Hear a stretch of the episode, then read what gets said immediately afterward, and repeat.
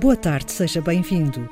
Melhorar a qualidade de vida de pacientes que sofreram traumas ósseos e que não podem ser resolvidos com uma placa de fixação ou com uma cirurgia normal, recorrendo à bioengenharia de tecidos humanos e biomateriais avançados, valeu ao cientista da Universidade de Aveiro, João Mano, uma bolsa de 2,5 milhões de euros do Conselho Europeu de Investigação para trabalhar na regeneração de ossos nos próximos cinco anos.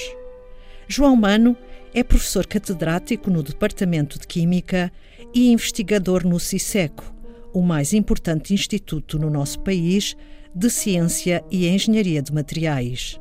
Ainda lidera o COMPASSE, um grupo de investigação multidisciplinar nas áreas dos materiais, da química, da biologia e da medicina. Em entrevista à Antena 2 Ciência via Skype, João Mano explica o trabalho em regeneração óssea. Trabalhamos com diferentes tipos de estratégias. Aquela que nós uh, queremos utilizar é realmente utilizar células estaminais, outro tipo de células, não só células estaminais, mas outro tipo de células, e, e, e fazer a engenharia de um dispositivo que permita, de uma forma muito autónoma, criar tecido de qualidade, portanto, tecido em quantidade e em qualidade. Quando falamos em tecido ósseo, é um tecido muito complexo, é um tecido que é vascularizado, portanto, não podemos, não, não podemos só pensar que temos o osso como nós pensamos, um, um material rijo, que tem uma parte orgânica e inorgânica, não, é muito mais complexo, é um sistema altamente complexo do ponto de vista de estrutura e também do ponto de vista da organização de, de vários tipos de células e a vascularização é muito importante. E, portanto, o que nós queremos realmente é tentar eh, desenvolver uh, soluções para isso. Nós já temos estado a trabalhar com tecido, com a regeneração óssea há bastante tempo, mas neste projeto queremos utilizar novas ferramentas, novos conceitos para essa aceleração e na melhoria da qualidade do osso que é formado. O projeto pelo qual recebeu a bolsa é o Reborn, Renascer, que apresenta grandes inovações. As maiores inovações estão do lado dos materiais que nós vamos usar e do tipo de células.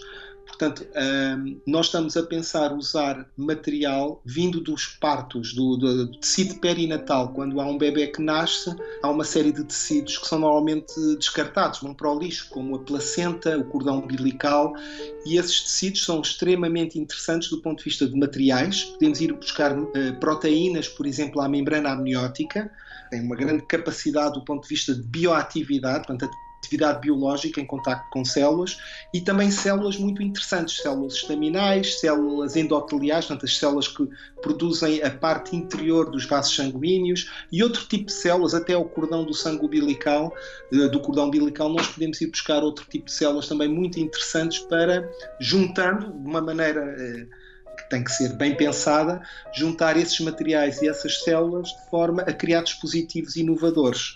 Portanto, temos então essa parte de, que é a fonte de materiais e células, e depois é também o ponto de vista do design. Portanto, nós vamos querer uh, construir, chamamos pequenas vesículas, pequenas uh, cápsulas, onde o, esses, uh, esses materiais e essas células vão estar em contacto, e cada um desses pequenas vesículas vai formar um microtecido ósseo.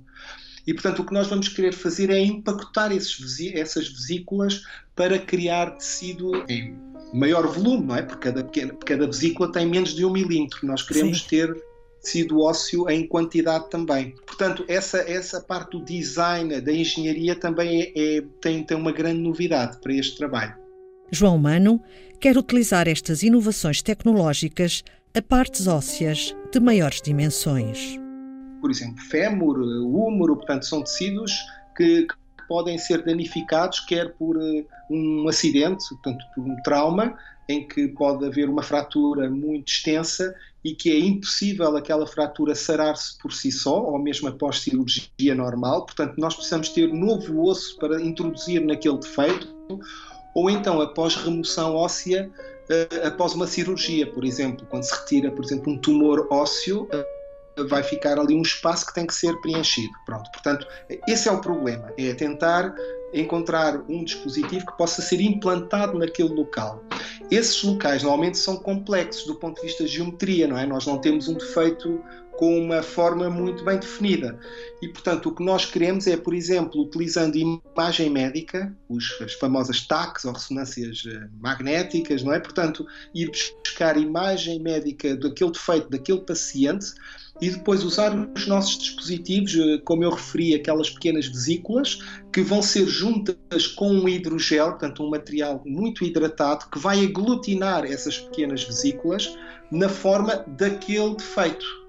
Portanto, vamos, no fundo, juntar pequenas gotículas, em que cada gotícula vai criar um pequeno osso no interior e, no total, eles vão se, vão se integrar uns com os outros, acabam por depois por construir uma única massa eh, depois da implantação, uh, e, e, para isso, uh, para que haja uma, uma, uma, uma consistência entre a imagem médica daquele defeito e o nosso dispositivo, o que nós vamos fazer é usar técnicas de processamento do nosso dispositivo para que uh, o dispositivo vai ter aquela forma e para isso vamos usar a bioimpressão, é uma das formas de o fazer. Sim. A bioimpressão é, está relacionada com aquilo que agora muita gente está está dentro do assunto, não é? Que é a impressão 3D, não é? Mas neste caso vamos imprimir as tais vesículas, as nossas cápsulas, juntamente com o hidrogel que vai ser o aglutinante, vamos imprimir tridimensionalmente eh, o nosso dispositivo, já com as células no interior.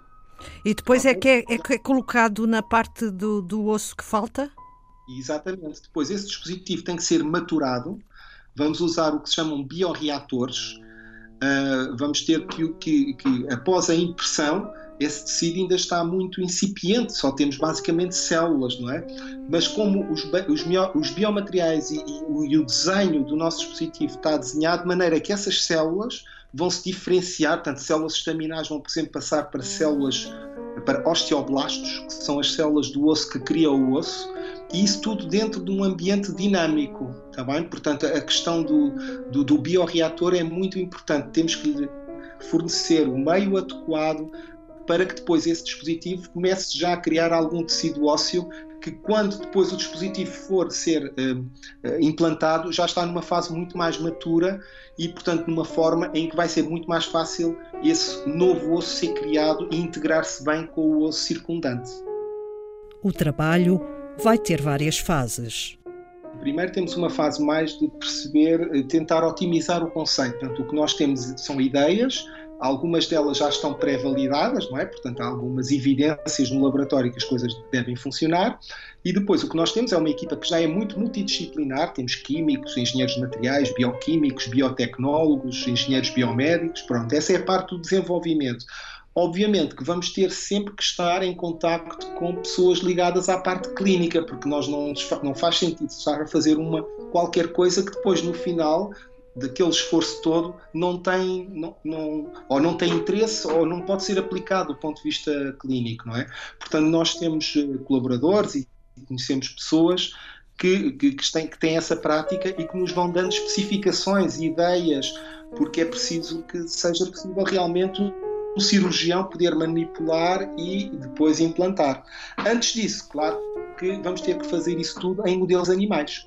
Primeiro com, materiais, com animais de pequeno porte, ruidores, portanto coelhos ou, ou ratinho, ou ratos, e depois para modelos em animais maiores, como cabras, porcos. E daqui a cinco anos, o que espera João Mano ter conseguido? Quais são as suas expectativas? Portanto, nós, em, ao fim de cinco anos, pensamos ter conseguido validar a nossa solução em laboratório, in vitro. Portanto, esperamos que ao fim de cinco anos vamos conseguir produzir um osso prematuro, já com alguma vascularização e com grande potencial para depois ser implantado. E, portanto, esperamos que dentro de três anos e meio, quatro anos, já podemos avançar com testes pré-clínicos em modelos animais e, portanto, a partir daí, depois, dependendo dos resultados, podemos eventualmente passar para, para a fase clínica, mas, eh, mas nunca antes de, desse, desse período que é relativamente longo. Isto vai ser uma grande, se tudo correr bem, se houver sucesso, vai ser uma grande mudança na vida dos pacientes que precisam deste tipo de tratamentos. Sim, sim, portanto, este é o, é o nosso objetivo, não é? é? É, portanto, melhorar a qualidade de vida de pacientes porque normalmente há situações que, que não podem ser resolvidas com uma placa de fixação ou com uma cirurgia normal. Muitas vezes é preciso ir buscar osso do próprio paciente a outro sítio para colmatar aquele defeito. Uh, e isso não é, não é bom, portanto, em termos de mobilidade para, para o paciente. Portanto, nós, se nós conseguíssemos desenvolver este tipo de tecnologias, seria muito, muito benéfico para, para os pacientes. João Mano, investigador na Universidade de Aveiro, a quem foi atribuída uma bolsa de 2,5 milhões de euros do Conselho Europeu de Investigação para trabalhar na regeneração de ossos nos próximos cinco anos. Foi Antena 2 Ciência.